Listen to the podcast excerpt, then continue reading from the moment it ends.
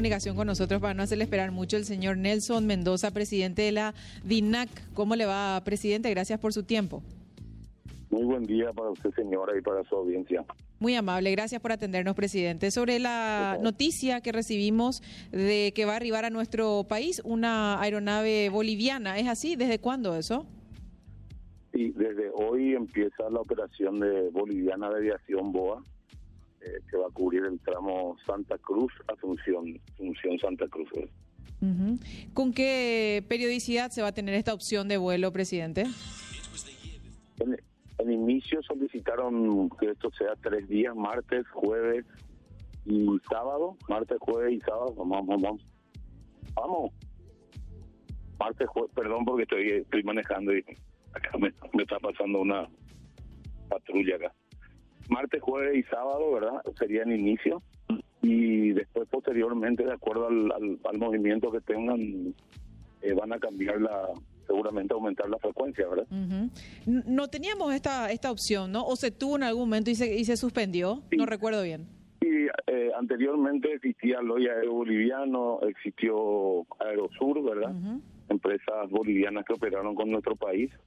Y bueno, ahora esa ruta también la está cubriendo, la de Santa Cruz la está cubriendo Paranair, ¿verdad? Sería es una opción, es una opción, es una opción más y es una una manera de aumentar un poco la conectividad porque a través de BOA el pasajero desde Asunción podría conectar con, con Estados Unidos en forma directa, podría conectar con Europa y con algunos países de Latinoamérica también. Isa, justo eso le quería preguntar, presidente, ah. que eh, a través de estas nuevas de estas nuevas frecuencias que vamos a tener eh, con Bolivia, con Santa Cruz, vamos a tener eh, otro destino de tránsito para ir a otros puntos, como decías, Estados Unidos, etcétera.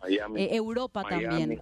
Sí, Europa, Miami, eh, Lima, Buenos Aires también. La verdad que es una es una opción más para para aumentar la conectividad y para nosotros que teníamos eso como, como prioridad cuando asumimos la aviación civil es, muy importante, ¿verdad? Presidente, en cuanto a los costos, ya que nos queda cerca, ¿no? Eh, ¿Sería una alternativa inclusive más barata? Mira, eh, con total sinceridad te quiero comentar que no manejo la, tarifa con la que van a salir al mercado.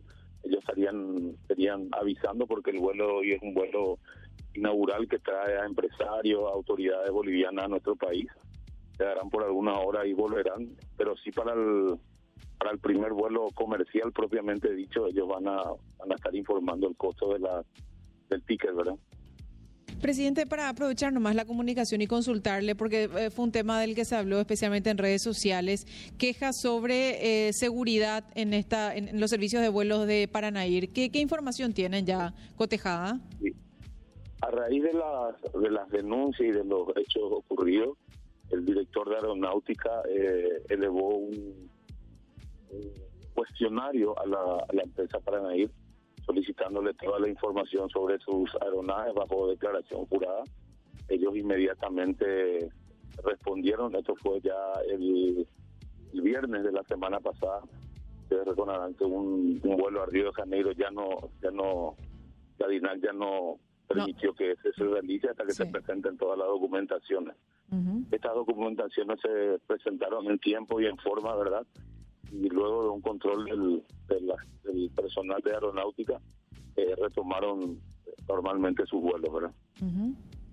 Eh, ¿Existen hoy entonces garantías plenas de, de seguridad? Sí. Mm.